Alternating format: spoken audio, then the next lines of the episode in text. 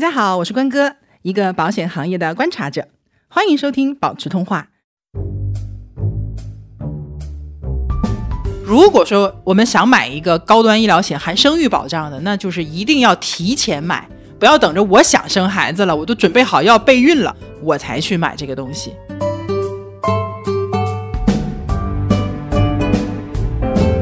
你想要一个六十分的东西，你可能花六十分的这个价钱；但是你想要一个八十分的东西，你付出的不是八十分的价钱，而可能是一百分甚至一百五十分的一个价钱。所以我猜这也是为什么像这种医院，它的价格会比普通的公立医院的价格贵那么多的一个很重要的原因。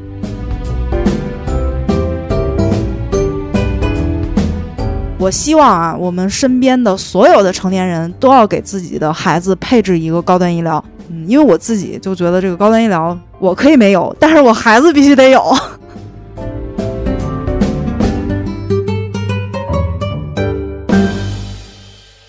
Hello，大家好，我是关哥，欢迎收听保持通话。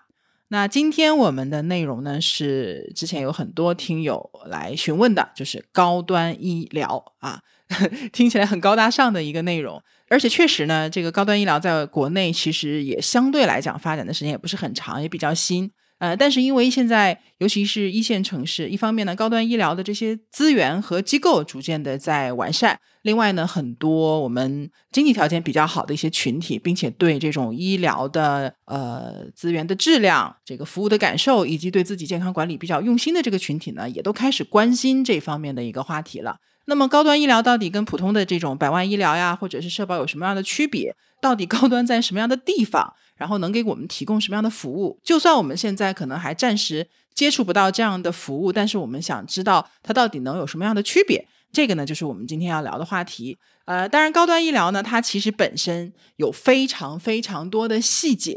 我自己呢，我也不敢讲我非常的懂。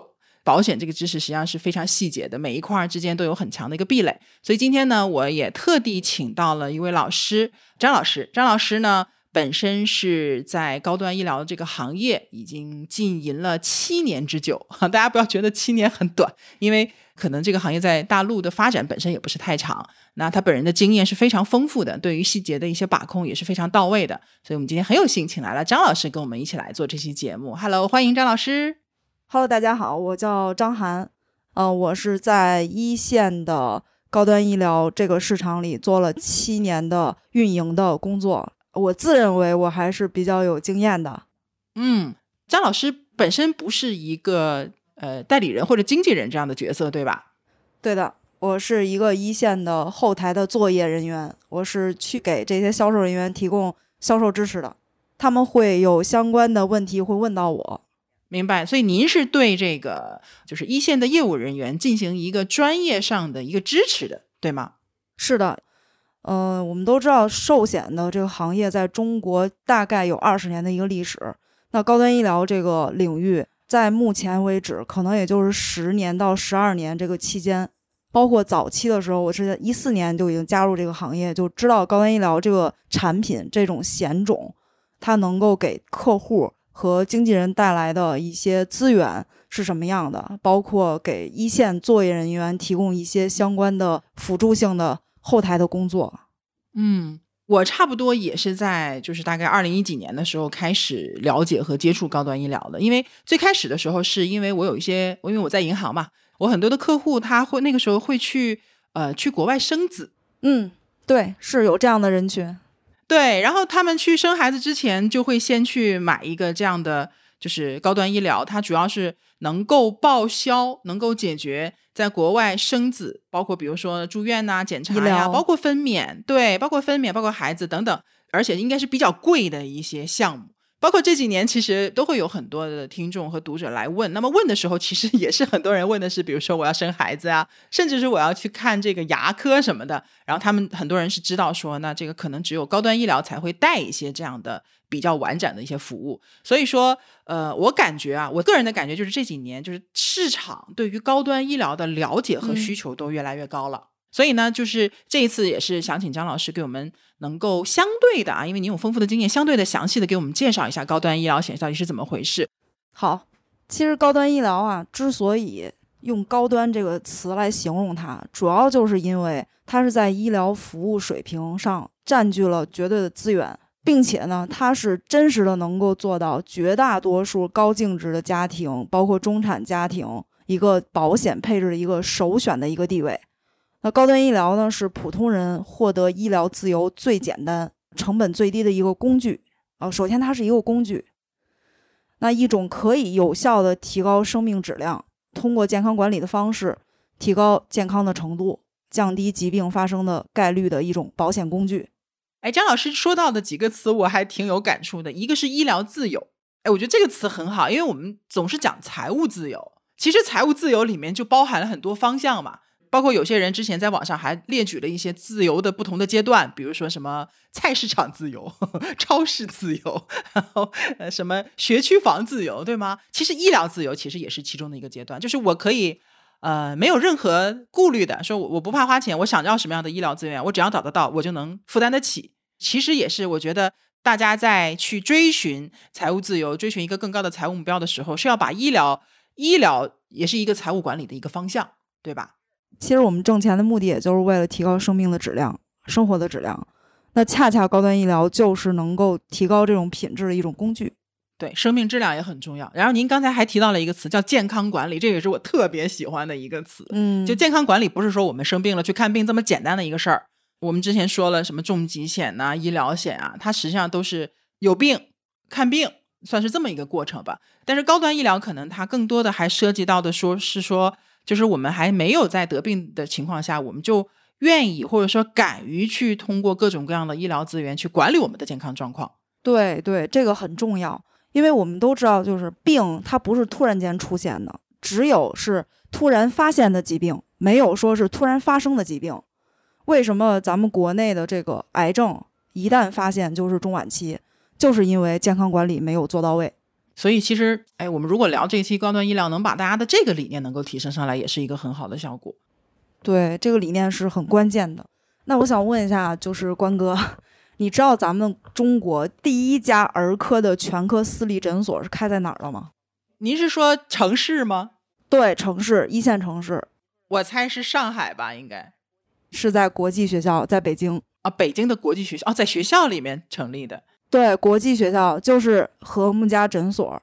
和睦家我知道。对，和睦家，和睦家是一个犹太人创立的。和睦家现在已经成为国内综合全科的私立医疗的集团。呃，这种医院它的这种所谓的我们的高端，主要体现在哪些方面呢？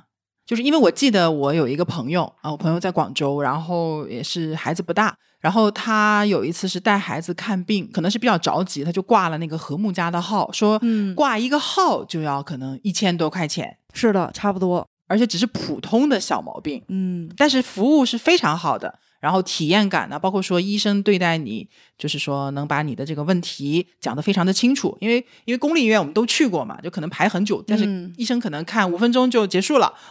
对对，私立医疗机构更多的是他。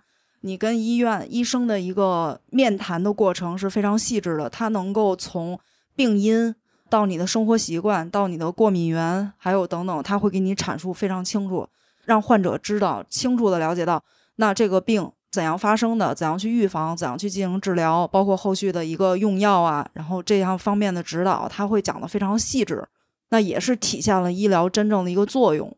明白，他更多的有一种心灵上的抚慰。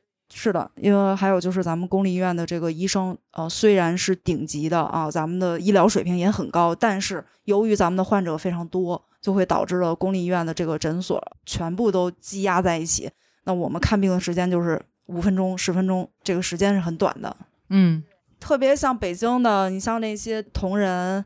阜外、安贞、朝阳医院，对他们都有专科的这个专科的一些大牛的医生在坐诊，所以全国的这个病患都会慕名的去挂这个专家的号，就会导致其实就是很多人去去挤一个号的情况。所以说这一点应该也就是高端医疗的第一个体现的地方吧，就是它的允许你去的医院的范围是包含这些比较。嗯，怎么说私立啊，或者说比较昂贵的这些医院，对吗？它的医院范围会扩大。嗯，一般的，因为我因为我们知道的，比如说我们一般的医疗产品，不管是社保啊，还是这个百万医疗险啊，还是普通的医疗险，它的这个就医医院的要求其实是有要求的。一般要求，比如说常见的是二级或者二级以上的公立医院，甚至有些产品它会特别的标明说，那什么医院的这种私立呃叫什么国际部啊，或者私立医院或者特需部啊，这些都是不能报销的。高端医疗一般来讲就是这几个部分它都会报销，对吗？都是包含在里面的。对对，这些都是嗯包含在里面的。那除了医院的范围，还有它的高端还体现在什么地方呢？保额会更高吗？对，保额也是有很大的提升的，就是大部分人会买百万医疗或者是重疾险，对，这是常见的。我们去买这个健康险的范围，对，百万医疗已经挺高了。对，百万医疗顶格了两百万，但高端医疗的保额起步就是三百万，甚至几千万没有上限都是可能的。现在百万医疗是这样的，张老师，就是呃，一般来讲，一般医疗可能就是两百万，但如果是重疾的话，它可能还会再额外给两百万到三百万吧。就是其实百万医疗的整体保额也不低，但是高端医疗的保额应该有更高的可能性，对吧？因为我记得我看到过这种无上限的 高端医疗产品。对，除了这个保额高，地域范围也是有一个完全的扩充的。百万医疗啊，只涵盖中国大陆，但是高端医疗是起步中国大陆，有五档，选择非常丰富，适合不嗯同层次的人群。但是我看一般的像这种到基本上到亚太的，我觉得就已经很好了，因为亚太的话，呃，日本和香港的医疗水平都是很高的。嗯，对，还有新加坡、日本都是咱们这个亚洲医疗水平比较靠前的。对，所以如果是高端医疗的话，呃，如果有条件到境外去进行治疗的话，也是可以报销的。就它提供了这样一个资金的支持。对我们扩充这个医疗地域啊，其实还有一个关键的点，就是我们国内的药品研发和国外的这种癌症特效药的研发是存在一个代差的。国内的这个癌症的治愈率啊，低于百分之六十，但是国外是高于百分之七十的，就五年的治愈率这个概念。那国外研发这个特效药的代差跟我们相差一代，一代就是二十年，所以扩充医疗这个范围的话，也是给我们的生命提供一个更高品质的选择。哦，差二十年。对，所以它其实不仅仅是说我到什么样的医院去的问题，它多了很多的医疗资源。对，而且香港像咱们国家香港，香港是一个港口，它呢是可以引进全球的先进的药品，所以很多人都会去跑去香港买这些原研药、特效药。嗯，对，如果我们买高端医疗里面是涵盖这个香港的话，那也是起到很大的一个作用的。说到这个地方的时候，我已经开始想买了，就感觉有了它，好像这个续命的可能性会更大一点。我们放心了。对，张老师，这有什么案例吗？因为我之前其实也是看到过一些就是境外医疗的案例的。有，就是我记得最清楚的是，我有身边有一个同事，这个同事应该是在四川，四川当时他是查出来是乳腺癌，乳腺癌，但不是说最严重的三阴性乳腺癌，是没到晚期，不幸中的万幸。对，不幸中的万幸。当时呢，他是到了成都的一家三甲医院进行一个治疗。当时医生跟他直接说的就是，你这个做完这个病理之后，确诊是恶性，那给他的诊疗意见就是切除左乳。那当时他认为这个结果他是不满意的，呃，由于他买了高端医疗，他就做好了这方面的一个预防。那这时他就联系了他的保险的供应商，就是 Bupa，他买的是呃、嗯一个全球性质的一个高端医疗保险，保额也比较高。当时他去联系了 Bupa，Bupa 给他回复呢是三个工作日内帮他联系了新加坡的一家专门针对乳腺癌治疗的这个医疗团队。那这个医疗团队在跟他接触的过程中，包括向他索要一些病理报告、X 光、B 超、核磁的报告，包括一个诊疗意见之后，新加坡的这个医疗团队给他的回复是：那你来我这个新加坡的医院，那我们不用去切除你的左乳，我们直接就给你做手术做掉，但是不用全切，我们的病灶会给你做到尽量的尽，就是最小化，对你未来的一个身体的恢复能够达到一个你最优的一个水平。所以当时他的义无反顾的，就是到了这个新加坡，找到了这个医疗团队，完美的解决了他的这个切除一个左乳的一个风险。那这个病目前他恢复也是很不错的，就是后续也没有复发转移，目前也是把乳房保住了，然后这个病也是在没有大问题的情况下，已经接近于治愈一个水平。这中间的整个费用都是保险公司来承担的，对吧？对的，他是没有出任何费用的，都是由保险公司帮他去支付掉的。这个费用成本应该也不低呀，不低，百万。对，但他这个保，他这个保费大概是多少呢？保费的话是一万五左右，因为他买的是纯住院的方案，就是不怕的最低的这个方案，就是只保一个核心的住院方案。那因为他这个乳腺癌确实是需要住院进行一个切除的，包括癌症在不怕里面就是全额赔付的一个疾病。所以他没有任何的自付，他只要承担自己的什么路费什么就可以了。是的，是的，对。那其实从这个案例当中也能看出一个点，就是其实我也剖析过这个事情，就是高端医疗实际上它并不是简单的说报销一个费用的问题，它更多的或者说能够提供的一个很有意义的、很有价值的一个东西，就是丰富的这种全球性的医疗资源的一个沟通和提供。因为很多时候我们要治病，它不仅仅是说有钱就能治的事儿，尤其是疑难杂症，你要找到合适的医生、合适的医院，这个实际上是有一个信息差的。那高端医疗实际上是还不光是能提供报销啊等等这种赔付，它还能给我们提供这种更完善、更全面的一个信息来源和一个就类似于像二次诊疗的这样的一个过程。对，二次诊疗，对，提高生命质量，减少一个病痛。嗯嗯。提高治愈率很关键，很关键。对，这就是生的希望。嗯，您刚才提到了一个点啊，就是说刚才那个就是那位患者应该是走的就是报销嘛，因为高端医疗也好。呃，我们讲百万医疗的时候，因为很多人在问说，那实际上涉及到说先治疗再理赔嘛，涉及到这个钱能不能打得过来的一个问题。呃，我知道的是高端医疗它有一个服务叫直付，嗯啊，它跟垫付不一样，垫付可能就是相当于带点半借的那种状态，我还是要经过理赔的流程，理赔完了之后把钱再还给保险公司的这样的一个过程，实际上相当于，嗯，对吧？那直付高端医疗的直付是指什么呢？高端医疗的直付呢，就是直接由保险公司。去支付相关的医疗费用，在这个过程中，我们的患者和被保险人是不需要支付任何费用的，也不用走理赔流程。对，它是提高了一个就诊的一个效率，减轻了患者一个家庭的医疗费用的支出的一个环节。甚至说，我是不需要手里有现金存在的。当然，这个比较极端了，嗯，但是确实是这个情况，就是我不需要手里留现金去先去治病，然后再去报销，保险公司直接替我付钱了，相当于。对，高端医疗这个功能是很强大的。当然有一些肯定是不可能百分之百全报嘛，那剩下一些我没报的部分，我自己再去支付就可以了。对，高端医疗支付通常会用在门诊上，因为门诊的话，因为保险公司会下发一张保险卡，这个卡我们的这个被保险人直接把这个卡给到医院的这个前台，他就会直接和保险公司进行一个结算，就不需要我们去支付任何费用，我们只需要签个字就可以了。那在住院的这个环节中呢，嗯。就是需要我们提前跟保险公司进行一个预授权的申请，就是通知一下保险公司，呃，我后面呃有一个手术要做，我后面有几天这个需要住院，那大概的费用是什么？目前的这个诊断的一个疾病是什么？那保险公司经过一个审核之后，会反馈给医院一个结果，就是这个客户到你的这个医院后面这个手术费用，包括住院的相关费用是不需要由患者支付的，是由保险公司。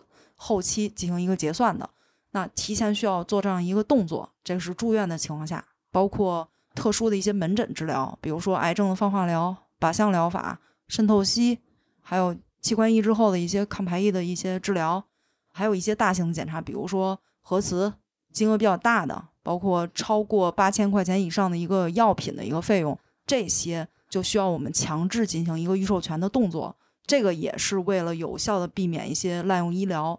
或者是非适应症的一些治疗，那这样也是合理的。门诊不需要，因为我印象里好像说，比如说，呃，我们做一个胃镜检查，对胃镜，我们普通的这种三甲医院可能就几百块钱，对吧？但是如果说你去了私立医院，或者说公立医院的这种国际部啊、特需部啊，甚至到某一些昂贵医院，这个数字可能是成十倍的一个增加，甚至还多。对，确实是这样的。前两天我们家装修的时候，我老公跟我讲过一个这么样的一个概念，就比如说他去选这个水龙头，就正常的水龙头，普通的可能比如说一千块钱，它就是一个挺不错的水龙头了。然后呢，你比它再好一点的水龙头，可能要三千块钱，嗯会好一些。比如说水流会更平稳啊，等等等等。但是他说，如果你再想稍微再好一点的，就不是说一千、三千，然后五千，不是的。他说一下子就会跳到八千或者一万那个档。嗯就是你想要一个六十分的东西，你可能花六十分的这个价钱；但是你想要一个八十分的东西，你付出的不是八十分的价钱，而可能是一百分甚至一百五十分的一个价钱。等你想要一百分的一个东西的时候，你一个价钱可能就要上一千了。它不是一个正相关的一个阶梯嗯状的一个区别，而是一个线性的区别。所以我猜这也是为什么像这种医院，它的价格会比普通的公立医院的价格贵那么多的一个很重要的原因，就是因为我们得到了一些额外的嗯，不管是服务也好，还是心理上的这种状态也好，但是这种东西它需要更高、更多的这个价格，是的，是的，所以高端医疗真的不是一个性价可以谈性价比的一个产品。确实是因为高端医疗的价格起步就是四千元，呃，再往上最贵的就是呃六位数，十万、二十万的也有，所以它的空间会很大很大。十万、二十万，而且还是消费型的，对吗？纯消费型的，是的，因为它是短期健康险，消费型的，一年期的产品。还有现金价值，是吧？对，它不像重疾险，啊 对，重疾险它还有现金价值，然后重疾险都是恒定的费率，但是嗯高端医疗它是一年期的产品，它每年的费率都会有做调整。那这也引申出我们高端医疗的一个报废了。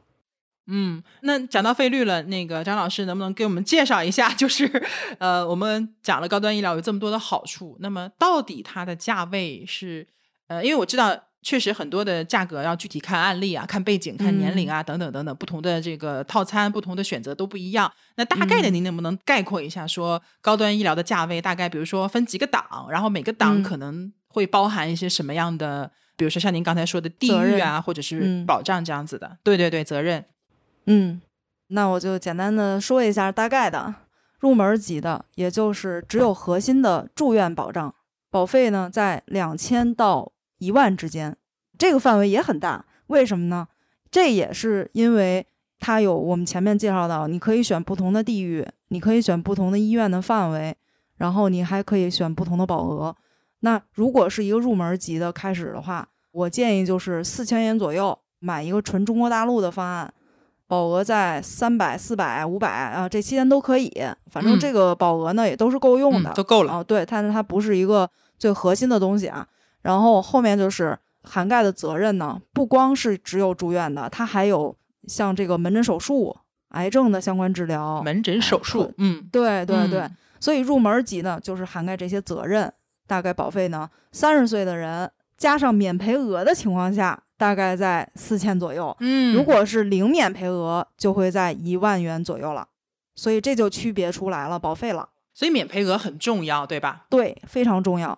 而且这个免赔额也会涉及到是相对免赔还是绝对免赔。相对免赔额就意思呢，就是它是可以用社保的统筹、个人账户支付，或者是我们的这个公费医疗进行抵扣，这个叫相对免赔，就是嗯我们的社保统筹部分啊、我们看了一个就是在嗯公立医院做的相关的治疗，嗯住院，然后花费了大概六万块，那六万块钱里有四万块都是统筹掉的。嗯那我们恰恰买了一个高端医疗，还可以进行一二次报销。那这个时候呢，我们这个四万块钱的一个统筹就可以完全抵扣掉这个我们选择免赔额的部分。嗯，那剩下的这个自付的费用，两万就可以全额赔付了。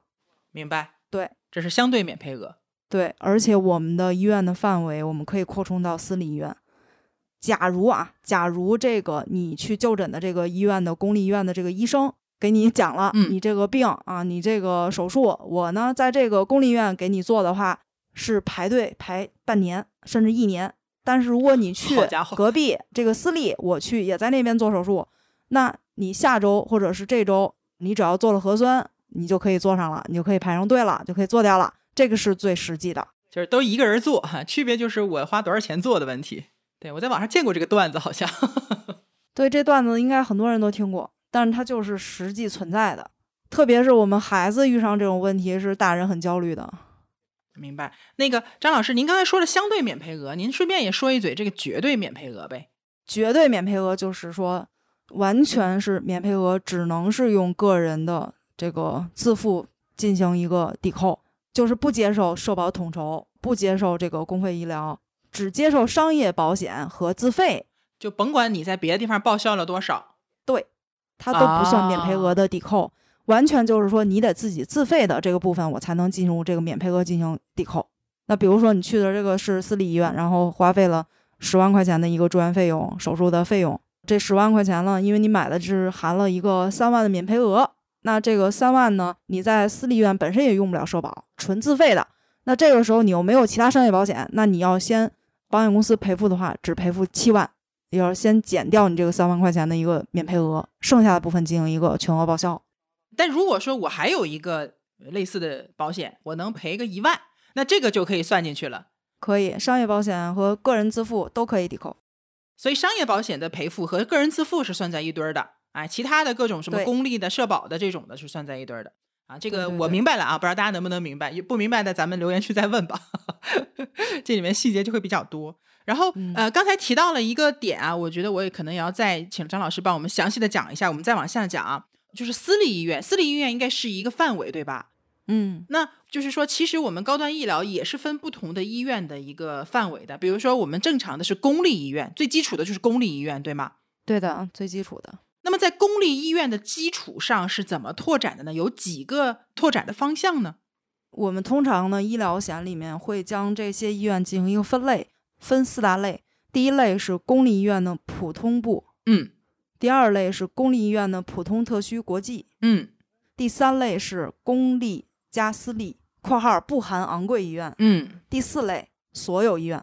所以相当于说有公立医院的普通部，就是我们平常老百姓去看病的时候啊，这种什么二甲、三甲医院普通部人满为患的那种。然后公立医院自己又带一个叫做特需部和国际部，这两个其实也是公立医院的，但是它我记得国际部一以最开始应该是用来，比如说是治疗国际友人的这样的一个部门是吗？是的，对，是协和也是。协和也是对吧？那特需和国际部，哎，特需听起来像是专门服务 你某些阶层的那种感觉，对，但现在对我们也都能都开嗯放了，对，都开放了。那还是挺好的啊。那这是特需和国际部，然后公立医院之外还有一类叫做私立医院，比较有名的私立医院是什么？比如说和睦家算私立医院吗？算和睦家算。呃，私立医院比较有名的啊，就是上海的佳慧、和美、宝岛、明德，这些都是妇儿医院。还有一些专科的，这个眼科的，眼科的像英智、英智眼科这种私立，啊、爱尔，对，明白明白，这种都是私立医院。最后一个就是昂贵医院，这个有什么举例吗？这听起来好像应该比较少吧？昂贵在国内确实少。嗯，昂贵医院呢，就是常见的就是和睦家，和睦家这个所有的这个院区，包括广州、深圳，然后上海，所有和睦家院区都是昂贵的。还有这个北京国际它不是私立吗？对，但是它在私立医院里排昂贵医院这一列，它算昂贵医院。啊，这样子的。哎，那有没有境外的比较有名的昂贵医院呢？你这实际操作过的？昂贵医院这个概念啊，说实话啊，只有新加坡、香港和中国大陆有这个概念，其他海外任何地区或国家没有这个昂贵的概念。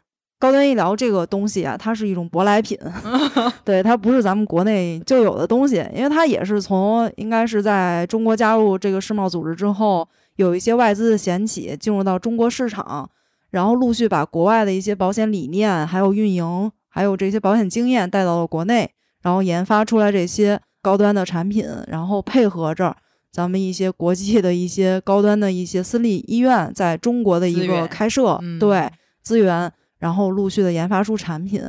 所以咱们国内的话不多，最常见就是和睦家，对，嗯，叫和睦家。和睦家好像也不是说哪儿都有啊、北京有，我知道上海嗯有，青岛青啊青岛也有啊，广州有，广州是呃广州深圳，深圳新开的，嗯，新丰和睦，嗯。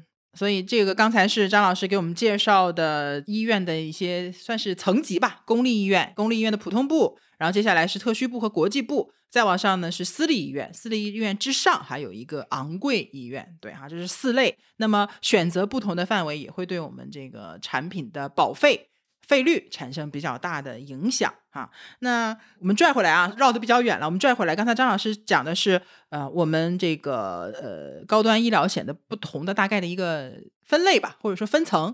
刚才说的是普通的是两千到一万，那第二个就是再往上贵一点的，有是什么样的一个水平呢？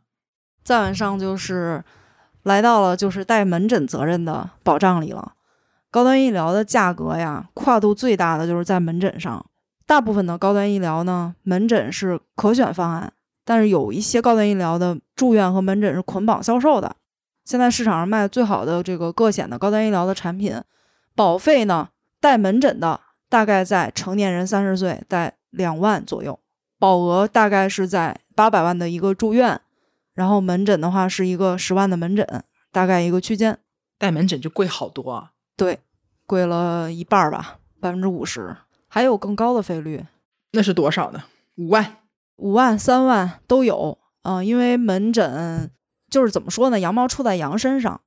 高端医疗的保费为什么会有这么大的跨度啊？是因为门诊呢，它是比较频率比较高的一个模块，它会被用到的、被使用到的一个比理赔率很高的一个模块。嗯，我们常见的就是去一趟私立医院看了一趟门诊，这个门诊可能挂号费就要九百，甚至一千、两千。那在医生在开具一些相关的治疗，做一些大型的检查，比如说最常见的感冒，可能就要花两千。再往上就是，比如说我们去做一个检查，查了一下鼻内镜，然后查了一下这个肛门镜，做了这些检查，呃，费用可能就是五千，甚至一万。这是最实际的，所以高端医疗保费大头都是在门诊上，对，因为理赔率很高，所以导致它的价格也会很高，一下子就上去很多。对，所以门诊算是一个非刚性的模块，有一些人会加上门诊，有一些人就不会加门诊。加门诊呢，我觉得可能主要还是要满足两个条件，第一呢，他还是比较在意他看门诊的这个感受的。第二个呢，就是他能够接受加了门诊之后一下子上去的这个费率。是的，我也跟一些人沟通过，就是高端医疗这个事情，就感觉大家其实，呃，如果说他对于这个费率比较在意的话，大多数情况下他是不会加门诊的，因为真的会贵很多。嗯，会贵很多。会加的，就是说我我更在乎的是我看病的，比如说私密性啊、便利性啊，还有这种体验感到底是怎么样的。这块其实我也补充一下哈，就是因为有很多人来问我说，我想买医疗险，我想买这个那个，但是有没有能够带门诊的？就是说我去看感冒发烧，看个普通的门诊，你也能给我报销。然后我一般来讲我很为难，就是因为在大多数情况下，我们不管是社保或者是商业保险，它其实都是不管门诊的，对对吧？张老师都是不带门诊的，就是极少数极少数个别的会在。呃，某些条件下可以帮你赔付一定的门诊，小孩倒是有，但是大成年人真的是很少。主要就是因为什么呢？就是刚才张老师说的，门诊它是一个发生率太高的一个事情。嗯，从商业的角度来讲，保险公司其实是不赚钱。从商业角度，对，有逆选择的概率。对，逆选择，我给大家再解释一下，我们讲讲透什么叫逆选择，就是我本来可以不用上医院的。但是既然我买了这个保险，去了门诊就能赔，那我没事儿我也去一趟，我挂个号，让医生给我看一看，对不对？其实是一种资源浪费，这就叫逆选择。所以我们之前讲，我们之前很多期节目都提到这个点，就是你买买不买保险，其实反而会反过来对你的这种就医行为产生一个新的一个推动的一个作用。是的，嗯，对。而且从保险的保障本质上来讲，就是我们普通的门诊它并不贵，或者说。贵是一个相对的概念，我们更严谨一点，就是一般的门诊不会把你家庭的财务状况进行一个毁灭性的打击，对吗？是的，是的。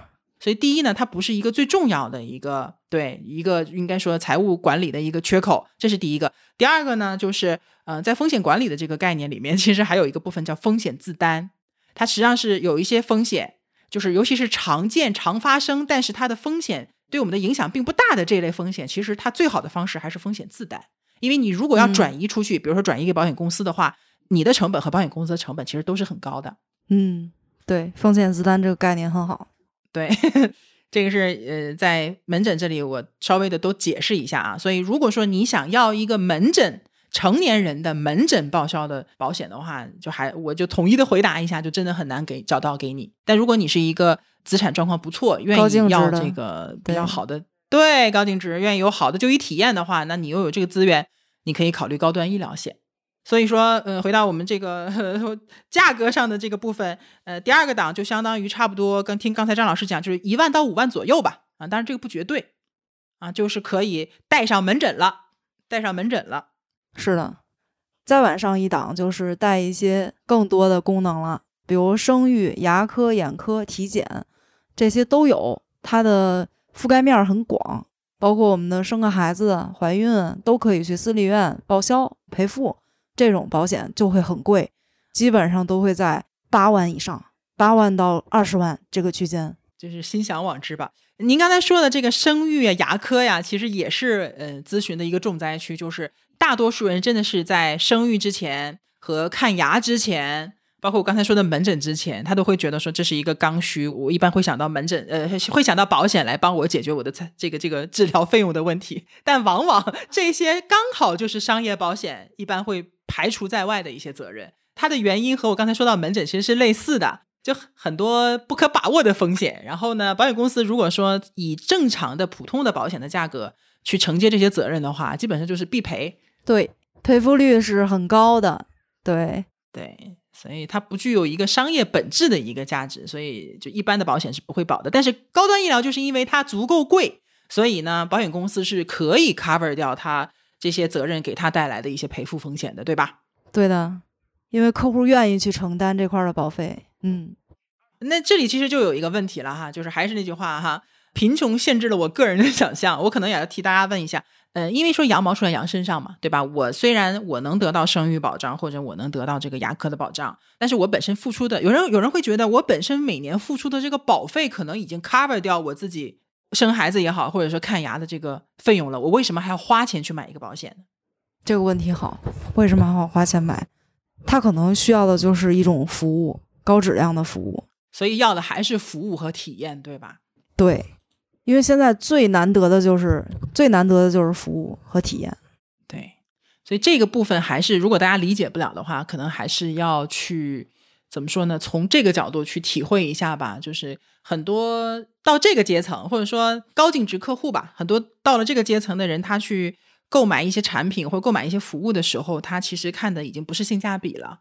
就他可能花了很多，就是说边际效应是越来越小的嘛。他可能额外花了很多的钱，他能得到的只是额外的一点点东西。但是对他来讲，他要的就是额外的这一点点东西。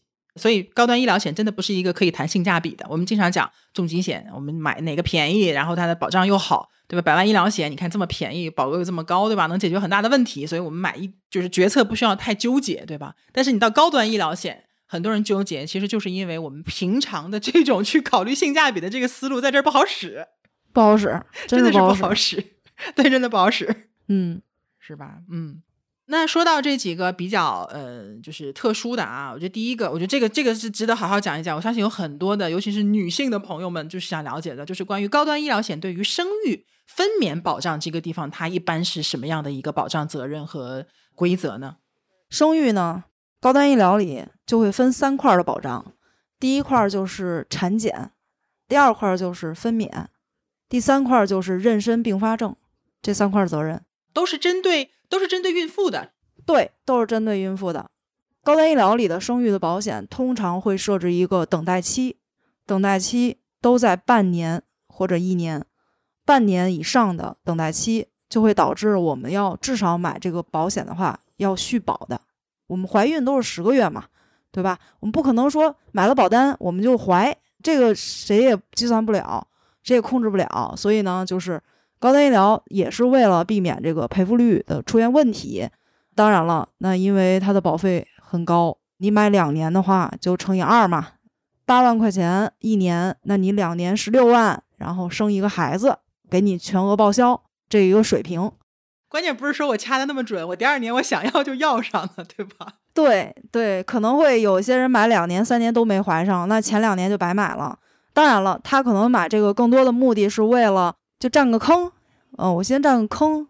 这个我觉得可能要讲的再细一点啊，因为怕有些朋友听不懂啊。就是为什么说要买两年？就是比如说我我今年买了。今年买了，我花了八万块啊，我八万块钱交进去了，我是保质呃保质期，对不起，我的保障期是一年，但是这一年当中，如果我已经就怀孕了，其实它是不会赔付的，或者说不会给你做不成立的、不生效的。嗯，那哎，如果等待期是半年，比如说我我现在买了六个月以后，我第七个月怀孕了，我也是可以享受保障的，对吗？对，可以，但是等待期之内的费用是不赔的。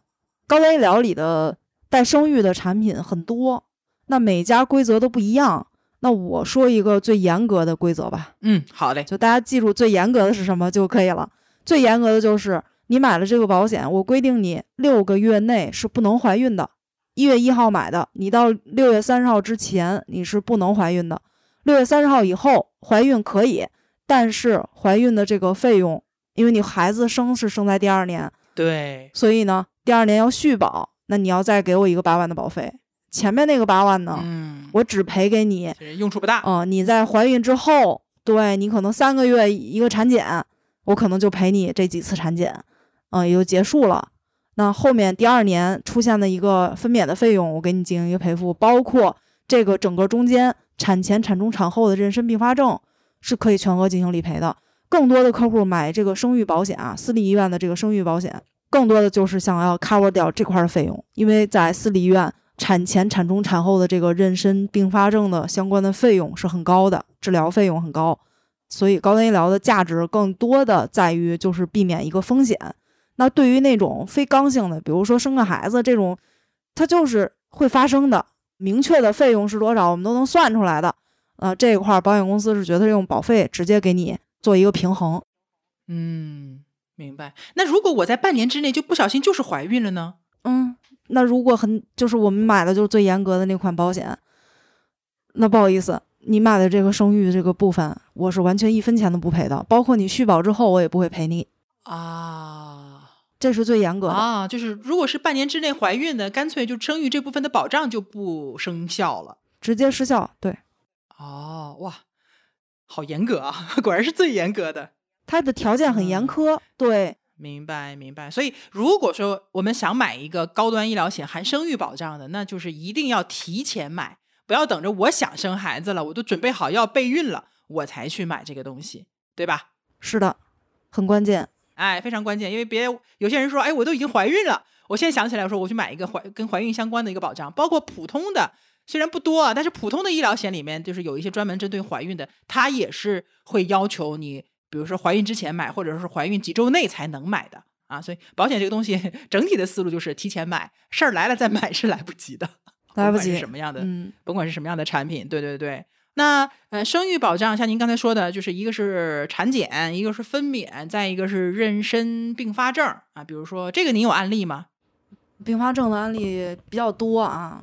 对我们常见的就是产中的就是妊娠期的高血压、糖尿病，严重的话是妊娠期子痫；产后的就是妊娠期的出血、产乳期的一个感染、产后抑郁，这都是常见的。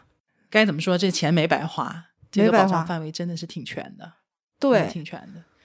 嗯，你想 买买这种高端医疗，你承担了这么高的保费，那最后如果是说这个生孩子过程中产生一些意外，避免不了的，那我们去的还是私立医院，甚至昂贵医院，那这个费用可是很多很多的，那保险起到的作用就很大了。确实，嗯确实是这样子的。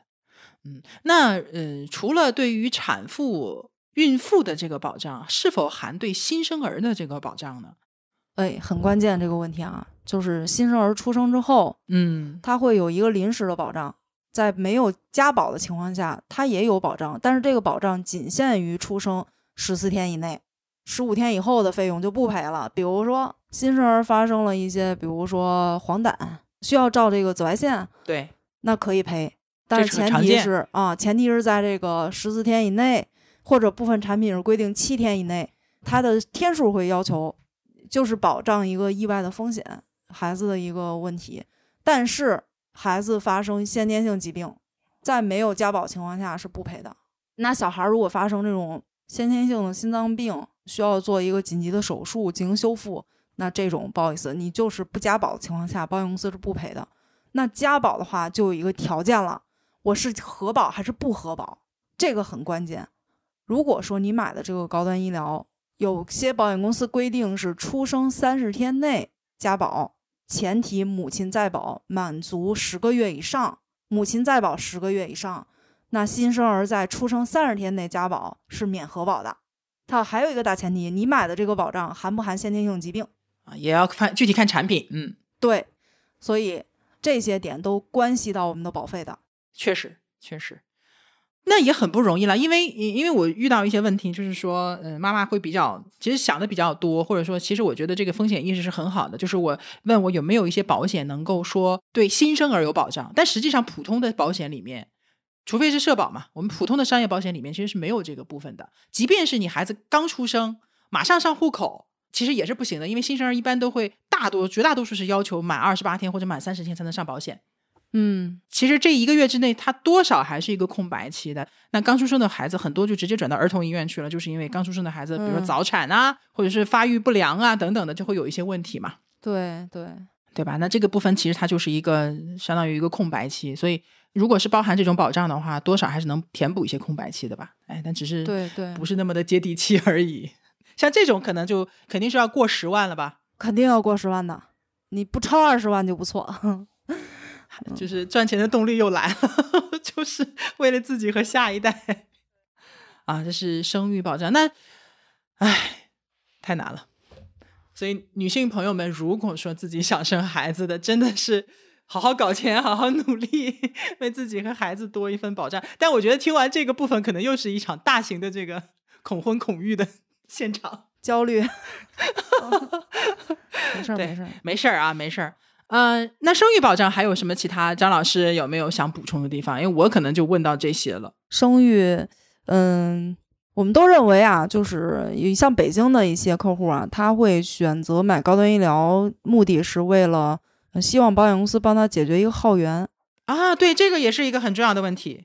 对，比如说协和国际部，那协和国际因为这个医院很特殊，它是一家三甲的，嗯，那三甲的，它即使是国际部。保险公司去拿这个相关的一些生育的号源也是很难的，所以，呃，我们要更正一下，就是啊，我们普遍认为买高端医疗，我的号源就完全能解决掉，但是在生育这块儿，高端医疗解决不了它的号源，还是需要客户自己去努力去挂的。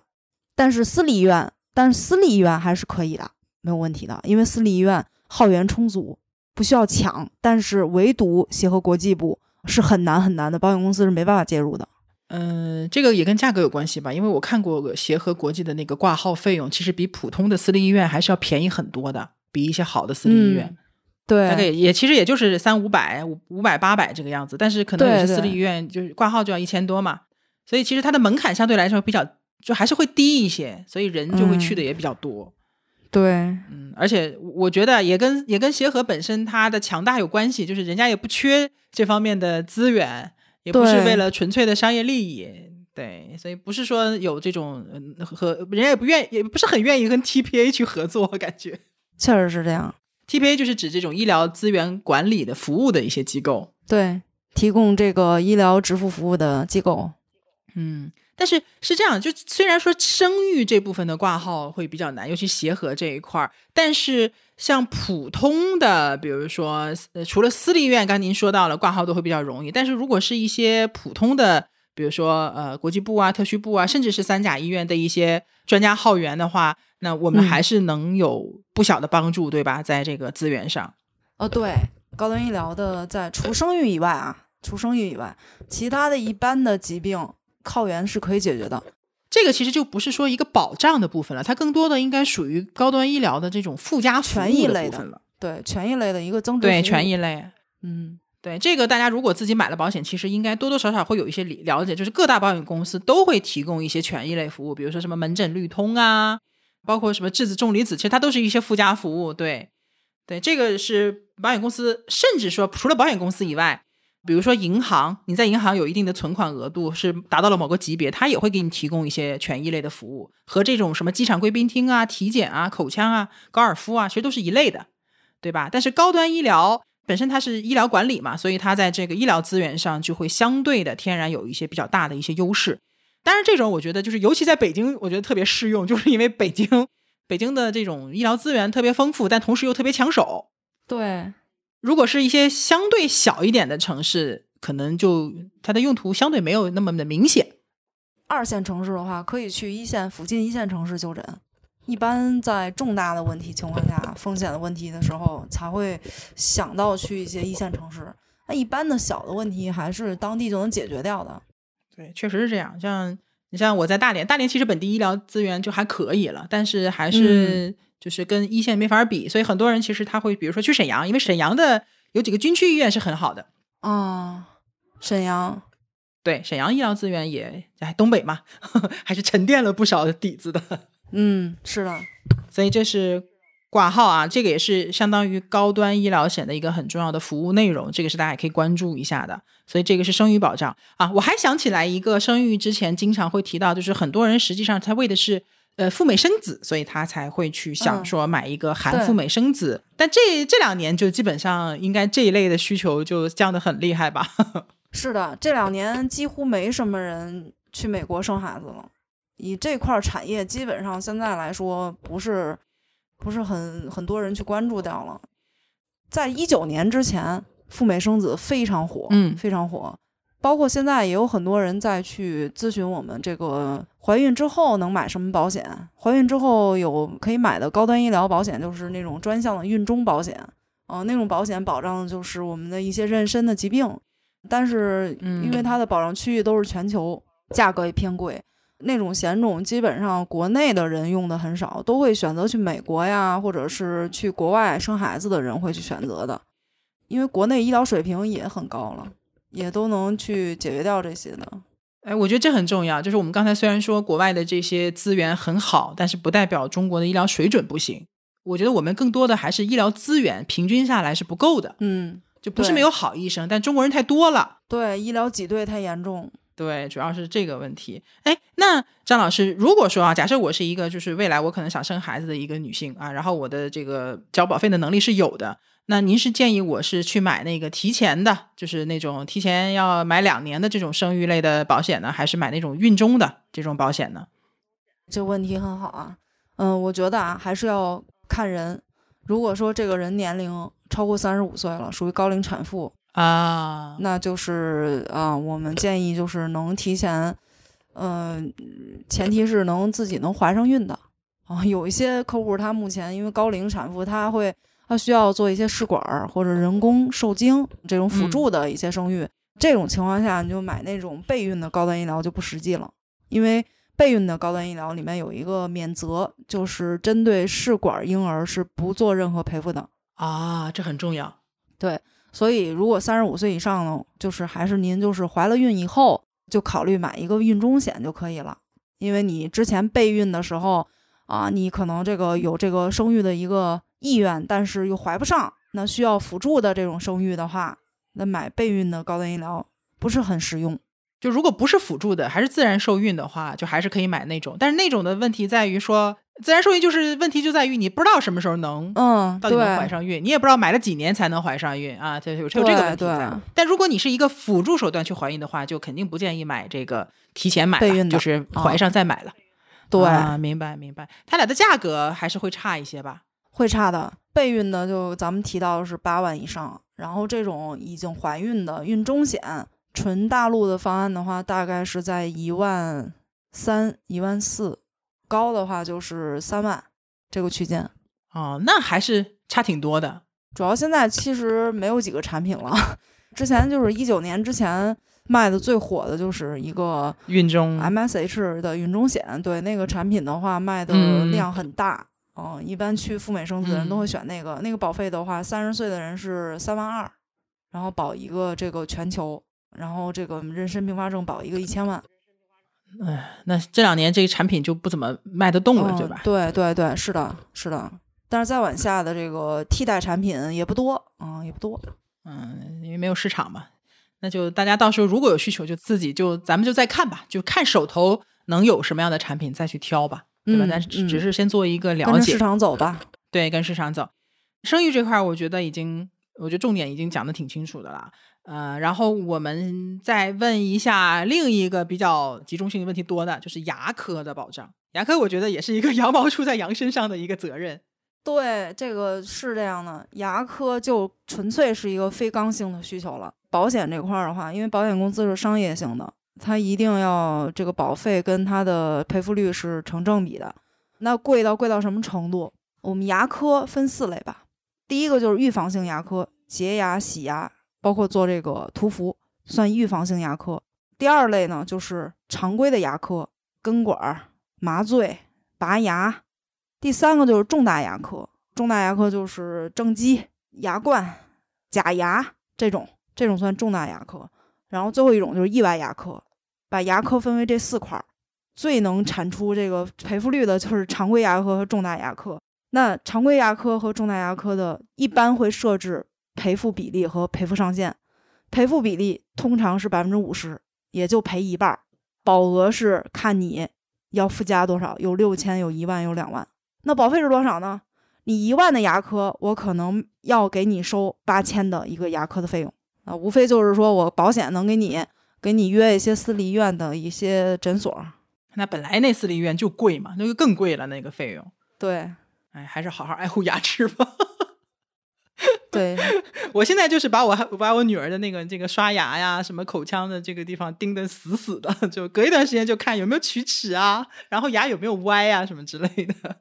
对，我觉得挺好的，就是多了解一些，合格的父母，对，对，多了解一些牙科知识，因为因为小孩子发育的时候，如果牙有一些问题，包括它其实还包含什么口鼻综合这一个部分，它其实会影响到它的那个颌面的一个发育，会好不好看都都会都会影响到的。嗯，是的，是的，是的，所以父母还是关键起到作用的。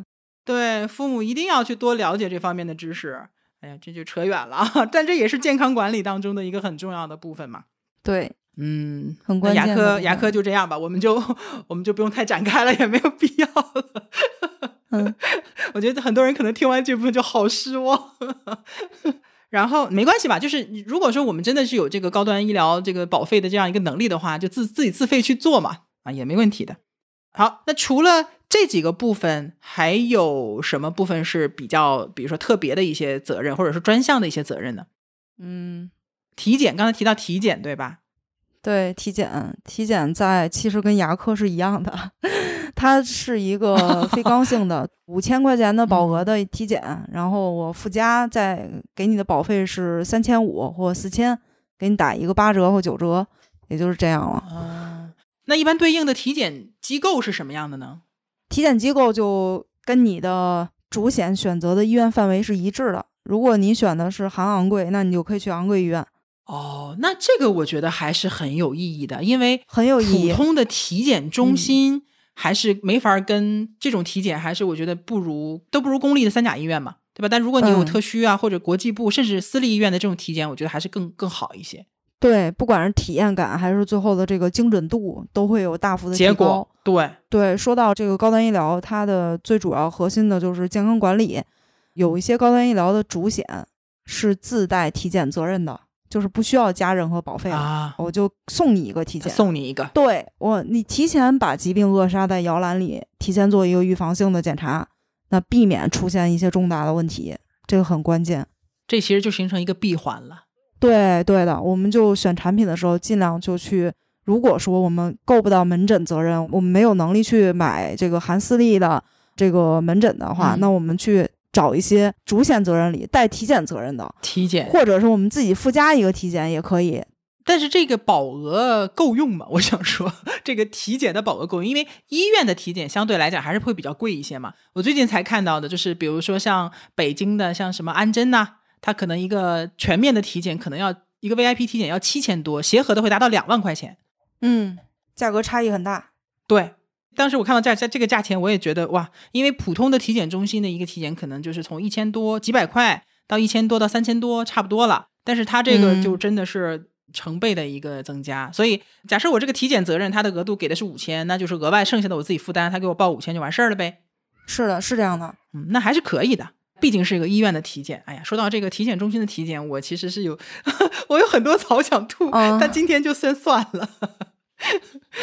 因为在很多的这个咨询的过程当中，你会发现，嗯，很多的这个健康的问题，其实是来自于体检中心的一些，比如说不是很准确呀，不是很精准呐，或者很不负责任的给你写上一些东西啊。我觉得这个其实是非常，尤其是在在保险这个领域是非常让人困扰的，给我们造成了很大的麻烦。对对，因为我们普通人在不了解保险的时候，你去做了一个体检。这个体检就严重影响到可能你买这个保险的结果了。对，所以其实有些医生或者说体检中心人，如果他不是太在意或者他不是太负责的话，就可能会留下一些没有必要的记录，对对吧？咱不是说让人家不写，而是说你怎么写其实也很关键。哎呀，我其实特别想请一个就是对体检这一行比较了解的人士来聊聊这个话题，但是我还没有找到啊。那么如果大家听到这里有这方面的老师的话，也可以联系我们。嗯，啊，您说，您看张老师还有什么要补充的体检这个部分？体检这一部分其实已经也比较简单，都涉及到差不多，比较简单。对，其实我们更多的就是建议，就是买了保险之后，我们再去做体检，这是最专业的，对最专业的一个。我们做保险人的一个专业的一个角度，对，但是就是关键就在于，就是在没有买保险之前，一直憋着，一直憋着不买保险，然后一直憋着不体检也不行，因为它还是一个健康管理的一个问题。对，是的，防大于治。对，你看，我们讲讲高端医疗，其实讲到健康管理，这是一个特别好的一个概念。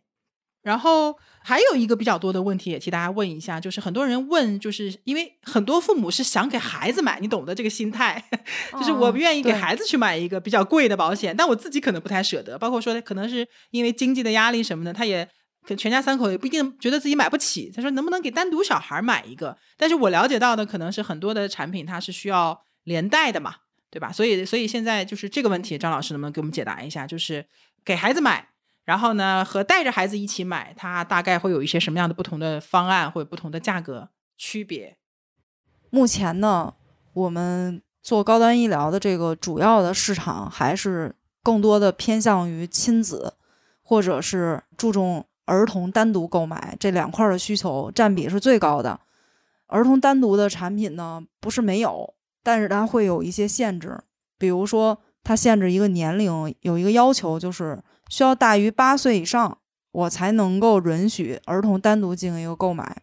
那如果这个条件满足不了的话呢，我们就只能是要和一个成年人，就是一个呃父母一方进行一个共同投保。那共同投保的产品呢，选择就非常非常多了，大致分为两类。第一类呢是可以大人和孩子不同的计划，就是你的选择的模块可以不一样，大人的计划可以低于孩子的计划。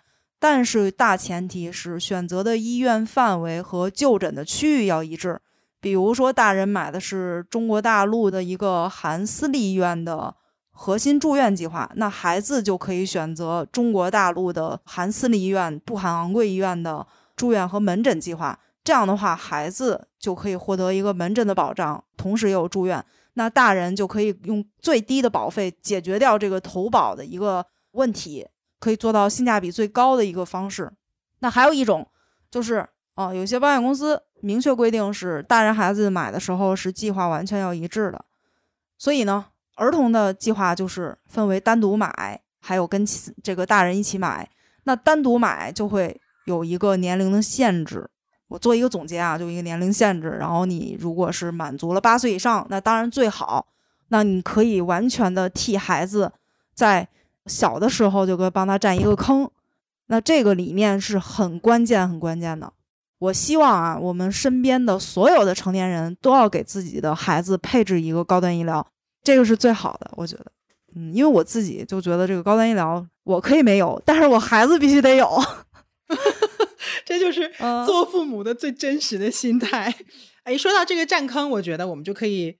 去聊另外一个很重要的话题了，就是关于高端医疗险的这个我们叫续保的一个问题。因为在聊这个百万医疗险啊、普通医疗险的时候，我们就是把续保看成一个很重要的点嘛。但是据我了解呢，高端医疗险其实是没有一个所谓的啊，像百万医疗险那种的保证续保，对吧？没有这个概念。这个保证续保其实是一个非常新、非常新的一个概念了。那首先我先问前面的一个问题啊，我先问的就是说，那高端医疗险的核保。啊，因为涉及到保险了嘛，一定涉及到核保。核保和普通的医疗险会有什么样的区别？是更严格呢，还是更宽松呢？应该是更宽松，因为贵嘛。对，百万医疗，百万医疗，因为大部分的产品是只能治核的，智能核保，也就是我们通过手机的 H 五的链接，直接在上面去进行一个选择目录的选择，就比较一刀切。对，一刀切。但是我们高端医疗它是可以人核的，人核就会方便于。核保通过你提交的问卷，包括你的相关的病例，它进行一个综合的评估，给到一个核保的结论。那这个结论呢就会相对来说好一些啊。所以它相对来讲，一个是因为贵，所以它比较宽松一点，就有一些问题可能百万医疗保不进去的，但是可能高端医疗就能给你保进去，对吧？对的，对，这是一方面。另外一方面呢，就是因为有一些比较特殊的或者细节的情况，普通的医疗险它的治核甚至是人工核保，它可能都涉及到成本问题，它就不是说不能保，它就给你一刀切掉了。但是在高端医疗的人工核保当中，它就可以更详细的、更具体的根据你的情况来进行一个判断。所以这个是首先第一个，它是比较宽松的啊，宽松。这个宽松，您能给我们举个例子？您有没有比如说遇到过这样的案例，就是客户有一些疑难杂症，但是核保也通过的，然后可能是除责还是直接标体通过的呢？嗯，其实这样说吧，高端医疗它不看单项的，因为有有些人他是在建告的时候，他不光是一种一种问题，他会很多很多。那这个时候你用百万医疗去核保治核。它虽然是说有一些指标跟高端医疗的核保是一样的，但是你综合在一起，它就直接一刀切拒保。但在中端医疗、百万医疗上，它可以根据每一个系统进行一个分类，它进行综合的评估，给你进行相应的除外就可以了。但是可以保障其他的疾病，就是没有出现的一些问题，这种程度就是这种宽松度会大一些。所以就是这个原则是这样的，就是如果百万医疗你能保得进去，那大概率高端医疗也也差不多能保进去。当然这个也分具体产品和公司了，这个不是那么绝对。但是如果说百万医疗保不进去，你高端医疗还是不妨，也不代表一点机会都没有。整体的原则上或者方向上，它是更宽松一点，毕竟它贵嘛。对，这是一个。所以这是核保啊，这是核保。然后第二个呢，关于这个核保承保的问题呢，就是说，呃，大家比较关注的，因为百万医疗的一个很明确的就是既往症是除责的。举个例子啊，用我自己举例子，比如说我是一个腰突患者，我腰间盘突出，所以我在比如说我现在去购买百万医疗的时候，那根据它的智能核保，我的腰间盘突出的相关的手术，它是会出责的。嗯，是的，就是自担了。对，除除，我我，所以我是用惠民保这一类产品去把我的 把我的这个呃腰突的这个问题把它保障住。你看我我对我很我我很会组合嘛，所以我用这个方向把它搞定的。但是如果说我这个情况，我说我想找一个哎高端医疗险，能不能有可能把我的腰突的这个问题保进去呢？就是我的既往症有有这样的产品，就是会贵一点嘛。嗯，对，一是贵一些，二是它会做一个额度的，不是全部开放，它会给你放一个。一万以内的一个额度，但是这个额度每年会给你进行一个递增，百分之五十的一个复利递增。嗯，可能就时间越长，你的这个额度就越大，甚至最后就是全放开。啊，就是因为我短期内只要没有什么问题，就说明他的问题的可能性就变小。我明年就做手术，就比如说能给我赔五千，但是如果我五年后做手术，可能就给我赔一万了，是这样的吗？可以这样理解，就是我在保额会上升。对，首年我承保的时候给你一个七千五百块钱的额度。在第二年的时候，我就给你涨到了一万一千两百五，给你涨了一个，在这个七千五基础上给你提高百分之五十。第三年的时候又给你提高，在一万一千两百五的基础上再给你提高一个百分之五十，就是每年都会给你复利往上涨一些。只要是说在额度内都能够给你赔，嗯嗯，但前提一定是他首先核保的过程先去评判一下我这个腰突是什么样一个状态，他得先能保进去才行，也有可能把我直接除责了，对吗？呃，一般这种病都是可以进去的，只要前提是我们如实告知了啊。高端医疗相对还是宽松的，会给你放到这个既往症的额度里。对，嗯，续保其实对于高端医疗来说是一个核心的问题。高端医疗也是属于短期的健康险。那对于这个监管呢，监管是在这个呃曾经有一个关于健康险规范的一个条例中规定，从事这个健康险的业务的保险公司。在条款中是不能明确保证续保的，是严格禁止写上这个保证续保这个字眼的。所以现在保险公司都会在条款里披露出是短期健康险不保证续保。但是在我们实际的这个十年的这个高端医疗的发展史上来看，目前市场上主流的高端医疗保险在实际的这个运作上都是正常给客户进行续保的。那只不过就是因为我们的监管会严格要求你不能在条款里披露的。但实际上，我们还是在出险的情况下，大部分保险公司还是会正常进行续保，只不过有一些个别保保险公司，它会做一些额度的限制，临时加一个额度。那这种公司，我们尽量在选择的时候要规避掉，但是主流核心的一些保险公司还是比较人性化的，他会直接给你无条件的给你续保下去。比如说不帕，这个公司是，嗯、是一家老牌的英国的险企，它进到中国之后是一种贴牌的形式，和财产险公司进行合作，进行出单，全部是以会员制的一个理念。这家公司呢是保博，英国保博，它的发展史呢是英国的一个在二战之后成立起来的一个组织。这个组织呢，它是没有股东的，所有的客户、被保险人都是一个会员制度，没有盈利这样一个概念。所以呢，它是一个老牌的全球性质的保险，所有的国家的地区的销售的这个布帕的产品都是一样的。所以我们中国区的产品和国际是接轨的。所以呢，我们的这个买布帕的客户呢是绝对放心，没有问题在续保这块儿。那另外呢，其他的像我们国内的一些合资的险企，比如说安盛、安联这两家公司也是属于续保的第一梯队，它的续保也是很稳定、很稳定的。得了癌症的客户，他正常的给客户进行一个续保，不会做任何的限制的。正常的一个就是按照年龄变化或者每年保费调整的变化还是有的，但是不额外因为他的理赔加费或者生病加费。对的，就是还是以一个最原始的状态给他进行一个续保，不会因为他的疾病身体发生了变化，反而拒保或者单独的加费，那有没有续保的时候有要不要再进行这个健康告知呢？不需要正常续保，只要是在宽限期内啊、续保就可以了。啊，因为我之前听过一个业内的一个流传的一个说法，就是您刚才提到的 Bupa，说他之前是连续七十年都没有出现过不续保的情况，我不知道这个是真的还是假的。对，英国有一个他有一个患，就是有一个客户是得了癌症，理赔已经超出了五百万美呃英镑了，然后目前还是给他正常续保的阶段，好家伙，没有任何加费，这个。所以不怕贵也是有原因的嘛。嗯，对，所以 Bupa 其实应该以以我的了解是，它现在是目前高端医疗险当中是应该算是最贵那一档了吧？它的产嗯品，爱马仕级别的，懂了，医疗险中的爱马仕。嗯，这一下子大家都懂了。嗯，那也就是说，呃，像您刚才提到的几个，都是续保的稳定性是非常非常好的。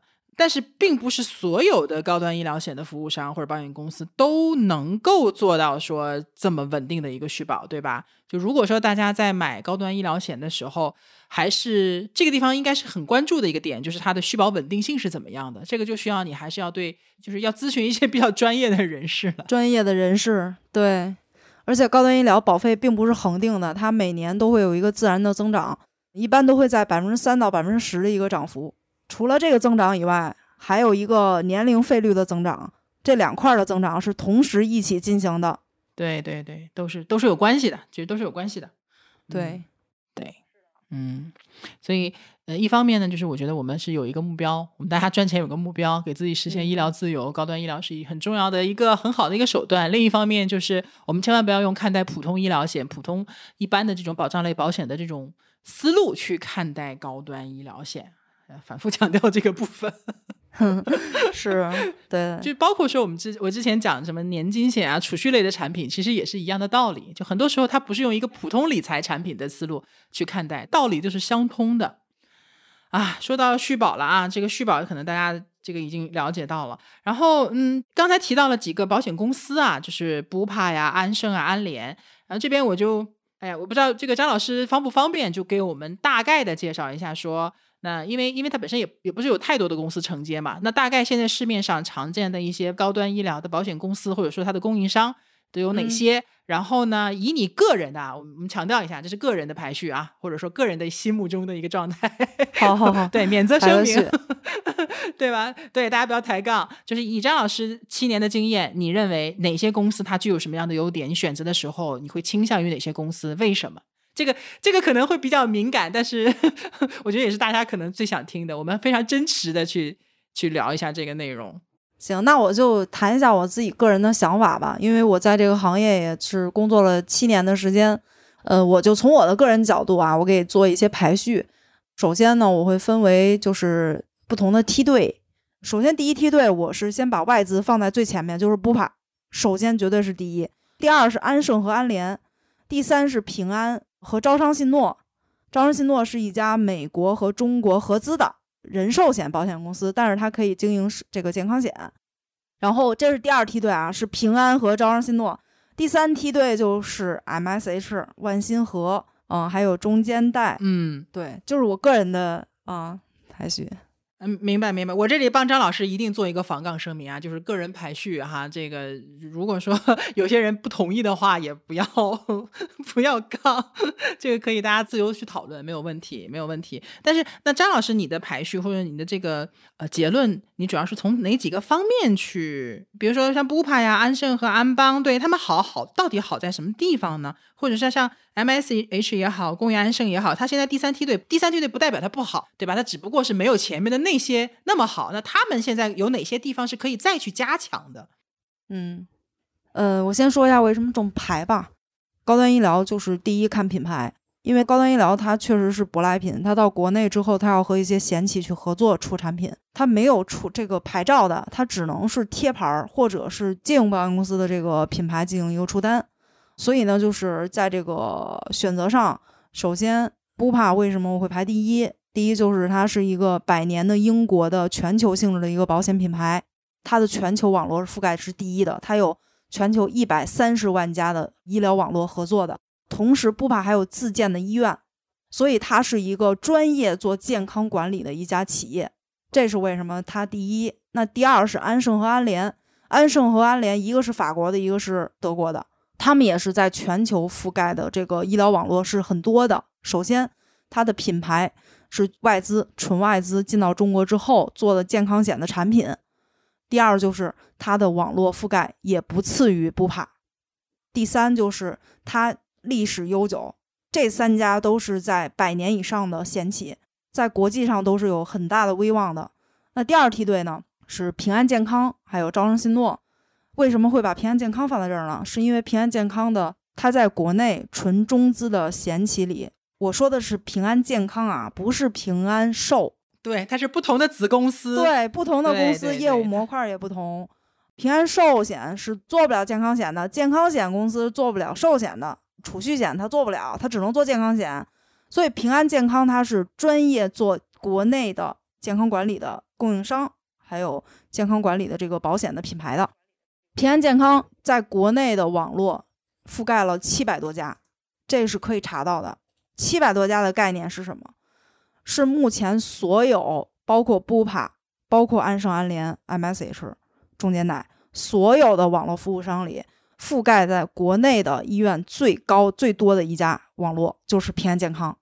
国内有签约了两百五十多家公立医院，有两百五十多家都与平安进行签约了，这也是排名第一的。要知道公立医院啊，要知道公立医院跟一个商业保险公司进行合作签约网络是非常非常难的，因为公立医院它是有门槛的，特别是像那种特需国际部。是的，对我举个最简单的例子，北京的同仁医院是专门的耳鼻喉的专科医院，嗯是很出名的一家专科医院，只有平安是在同仁医院的特需部进行一个直付签约的，而且它是有保护期的，一般其他的险企是进入不了这个合作的。所以大家可以关注一下，这个是中资的排名第一的做健康险的公司。我说的是中资啊，不是说啊这个跟外资合资比啊，就是中资的。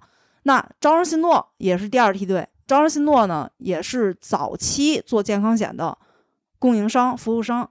早在这个呃，应该是二零一一二年左右，招商信诺的产品卖的非常火。当时就是很多这个呃一些互联网公司都会去选择给高管配置高端医疗保险、团体高端医疗保险，都会选择招商信诺的产品，因为它确实有一定的性价比，并且是招商信诺的服务很好。它是美国的一家险企进到中国之后和招商银行合作合资的一个保险公司，然后也是健康险的牌照啊，也是寿险的牌照，但是它可以做健康险，它最初应该是给招商自己的一些高端客户提供服务对的，那所以它本身这个内部资源。这个服务就是比较到位的，对对对，对，所以招商信诺它首先卖的是服务，那第三梯队就是 MSH 中间贷，然后某邦啊。为什么说他们是第三梯队呢？首先跟第一、第二梯队来说，他们的品牌比较滞后。当然不是说某邦的品牌滞后啊，是说他做健康险的这个事儿，他比较靠后了。因为因为我记得他一开始的这种服务商就是 MSH，后来嗯，就是不合作了自己来做。对自己来做了，自己来铺资源，自己去拓展这块儿的市场。对，然后 MSH MSH 这个体量特别大，在国内的话，连安盛都是借用它的这个 TPA 的网络的。它呢是一家健康管理公司，它不是保险公司。那它有自己的运营团队，它可以设计产品、研发产品和核保和理赔，它是有这样的一个服务能力的。那这个时候，他就自己研发出一个产品，研发出一些市场上的一些比较新颖的、比较有性价比的产品，前瞻性比较强的产品。这是大致的一个分类。这个具体到底我们要选哪一个？其实应该还是说根据自身的，比如说经济条件，对然后对，然后健康状况和他们产品，因为产品每年也会更新换代嗯嘛。那具体这个产品能不能符合我们的需求，做一个综合的考量，并不是说，哎，张老师说不帕就是最好的，爱马仕你就一定得去、嗯 买个不帕，不是这个意思啊，咱们别这么简单的去理解。另外呢，就是我还是要补充一下，就是高端医疗险它的这个思路和普通的，我们我们之前讲了很多重疾啊、什么百万医疗啊、寿险啊，就这个思路其实是真的是不太一样的，包括保险公司的运营模式其实也是不一样的。所以我们嗯提到的是什么？包括一些公司。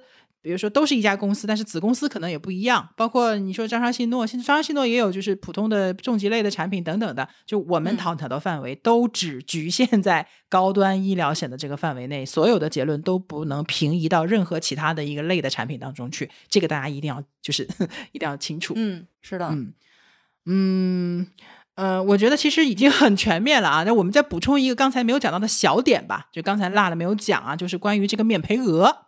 普通的医疗险也有免赔额，你比如说百万医疗险的免赔额，普通都是一万一万元，可以用呃其他的这个也可以抵扣嘛。但是像高端医疗险，它的免赔额一般来讲是会有几个选择，对吧？比如说零免赔，比如说五千啊，零免赔就是一分都不免的，八千、一万五、8000三嗯万、一万五三万啊，然后五万，最多最多就是五万了。还有五万，你看那免赔额都能做到五万。对，呃，这个免赔额的选择会对这个保这个产品的费率其实会有很大的影响，很大影响。很大，直接就打折的，直接就对折，打对折那种状况。所以我觉得高端医疗也不是说必须有钱人啊才能买，就普通人嗯也可以买的，这个完全没问题，两三千就可以买到很好的，门槛其实也没有想象的那么高，对吧？没，有，只不过你考虑的这个模式可能思维上要要要要要和其他的有一些区别。那其实这个免赔额还是就是就这个机会还是强调一下，就是免赔额高的好处，就是因为一般的小问题，比如说我这个病我住院，我我可能只花了三五万。也没有必要说我是涉及什么昂贵医院呢？但是，你去昂贵医院可能不可能低于五万，对吗？住院，嗯，对，是，对吧？就普通的小问题，呃你当地就搞定了，或者普通的医院就搞定了，实际上你也用不到这个高端医疗。如果只是为了报销，嗯，这个免赔额其实还是有意义的，它因为节省你的保费。但如果你是那种我就是为了让我的整个的这种就医的体系、就医的体验全部都是在一些比较好的地方去发生，我就是不想去公立人挤人的那个情况的话，你就不要选免赔额，你你也把门诊都带上，是这个意思吧，张老师？是的，对吧？所以它的免赔额更多的还是为了降低门槛，让更多的人能够在住院的这个过程当中享受到更好的医疗资源和更好的一些体验。对，其实我这里还，咱们还应该就是应该注意到一点，就是什么呀？其实我们买百万医疗啊，还有就是很多人认为就是有社保了，我就都可以，就是我我就不需要再买什么商业保险了。其实现在很多人还在这么想，啊，是的，是的，是的，啊而且很绝大多数人都这样想的。他认为这个商业保险自己用不到，但实际上就是因为公立医院它是存在一个药占比的，对，这个概念是什么？俗话啊讲就是说，医疗总费用中买药的花费占了多少？那这个药占比概念呢，是从九四年上海提出来的。那到一五年，国务院办公厅发文，明确在全国进行执行，也就是药占比不得超过百分之三十，就是你所有的这个医院的总的这个消费花费中啊、药品的占比费用是不得超过一个百分之三十的。这个政策已经应用了三十二十年了。那药占比其实简单就是一个分子和分母，对我们要就是控制医院控制这个药占比啊，它就是要么就是把分子做小，怎么做呢？就比如说一些抗癌的特效药啊，医生往往就是会直接就让病人到外面的药房去购买，因为它的价格很昂贵，或者甚至有一些医院都不引进这些特效药了。所以这个自费药的这个部分是需要我们大众去注意到的。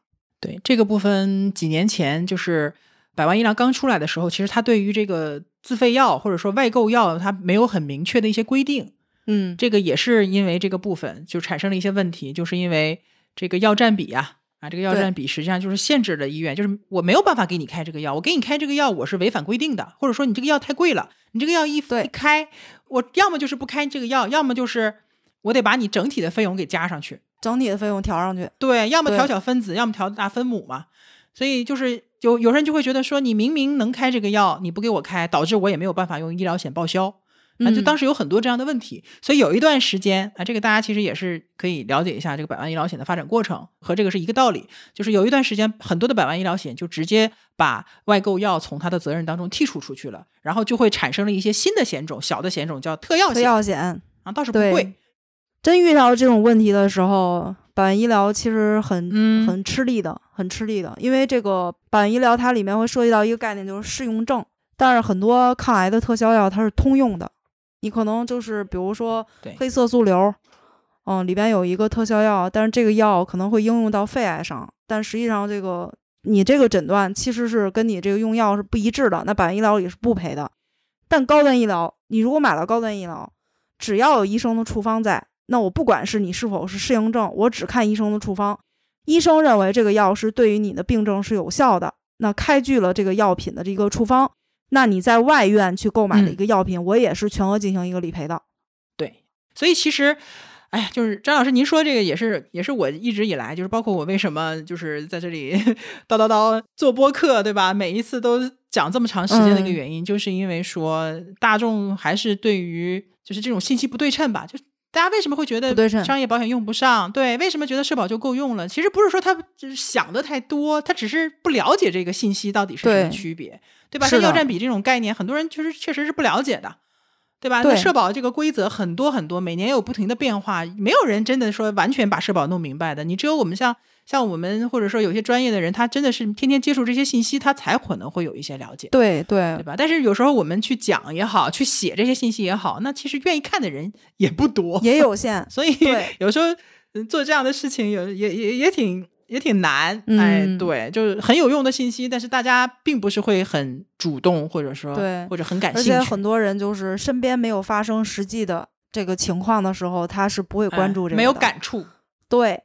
对它没有场景感，对，那保险就特殊在这个地方嘛，这就是为什么我们包括我们今天啊，也感谢张老师能给我们把高端医疗险的内容讲得如此的又全面又详细，而且我觉得是很很真诚也很大胆的 把一些讲了一些呃内容，还是希望大家可以做好这个健康这个管理，对，做好这个配置，健康管理，对。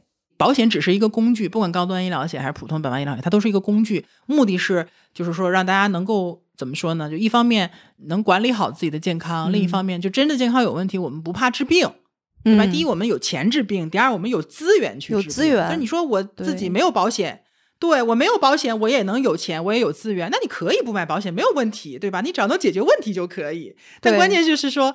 大多数的家庭实际上是没有自己没有这个能力去对，既没有财务的能力，也没有资源的问题，对吧？嗯，中产家庭一个病可能就直接就干倒了。对，而且这资源也也不好讲啊。你就算有资源，你这人情是最难还的，所以我们直接用钱解决的，就不要去用用人情。对，用钱解决是最简单的。对，所以一看，像高端医疗，它的好处就在这里，就是它既能解决财务上的问题。也能解决资源上的问题，虽然不是百分之百保证的，但是它至少提高了很大这方面的一些概率。对，对，而且选择其实还是蛮多的嘛，对吧？几千块到十几万、二十万的，丰俭由人嘛，自己看着来吧。是的，对吧？嗯，所以。如果说大家能通过这一期内容，你对这个高端医疗险本来就感兴趣啊，你了解了更多细致的内容，我觉得这个就很有作用。或者说，你即使只是听个乐儿，听个新鲜，但是从这个过程当中，你知道了两个概念，一个叫医疗自由，一个叫健康管理，也是很 OK 的。嗯，也是很 OK 的。对。当然，我们今天的内容只有可能短短一个多小时，对吧？那也没有完全的进行很多细节的展开，而且因为个体的关系，也不可能做那么多的展开。但是我觉得内容已经非常丰富了，所以如果大家真的说，呃，你有个体个性上的一些需求，或者说有更细的细节想去了解和讨论的话呢，啊，一方面就是给我们去留言，张老师这边。我如果说有一些比较集中的问题的话，我也可以替大家再去跟张老师去沟通啊。张老师应该也会挺愿意帮我们解答的，对吧？他的经验确实是没问题，特别感谢。然后这是一方面，另一个呢，就是因为我们也有这个听友群啊，我们有这个保持通话的听友群啊，大家在里面每天在讨论这个呃保险相关和保险不相关的内容都很热烈，也很我觉得也很有营养。所以大家如果是想就是说探讨更多的话呢，也可以。参与到我们的这个听友群里面去都是可以的啊。总之，想找到我们也是比较有很多方式的。嗯，那今天的这个内容，张老师还有没有什么其他重要的还要再补充的？我觉得您真的是对高端医疗的了解是很到位的。有没有什么要给我们的听友再去补充一些的内容？我认为每个人都需要买一份高端医疗保险。对，这个不是说让大家做一个消费的一个冲动性的消费啊。这个，因为从上面我们阐述这么多来看，目前我们社保包括百万医疗是完全不能解决大的风险的，还是需要我们通过商业保险进行一个补充。嗯，哎，总之就是保险其实有很多的层级，社保呀、惠民保呀、百万医疗、高端医疗，其实它分很多个层次的，就是我们有多大的能力，就在哪个层次，其实都是可以。至少我们努力向上，对吧？能解决多大的问题，就努力去解决多大的问题，而不是就固守在自己所在的那个状态里面，就是不去对，就是还是要往上去找寻一些更多的解决的方法，让自己的生活、家人的生活更加的有保障、更美好。对。好的，那基本上我觉得这一期内容到这里已经非常丰富，也非常的充实了。希望这一期的内容能够给大家带来很多真正有用的东西。那在此呢，也非常非常非常感谢张老师这一次，啊，也是提前做了很多的准备，给我们提供了这么多的信息啊，感谢，替大家感谢。谢谢关哥，谢谢关哥。嗯，好的，那今天的内容就到这里啦，我们下一期再见喽，拜拜。再见，拜拜，拜拜。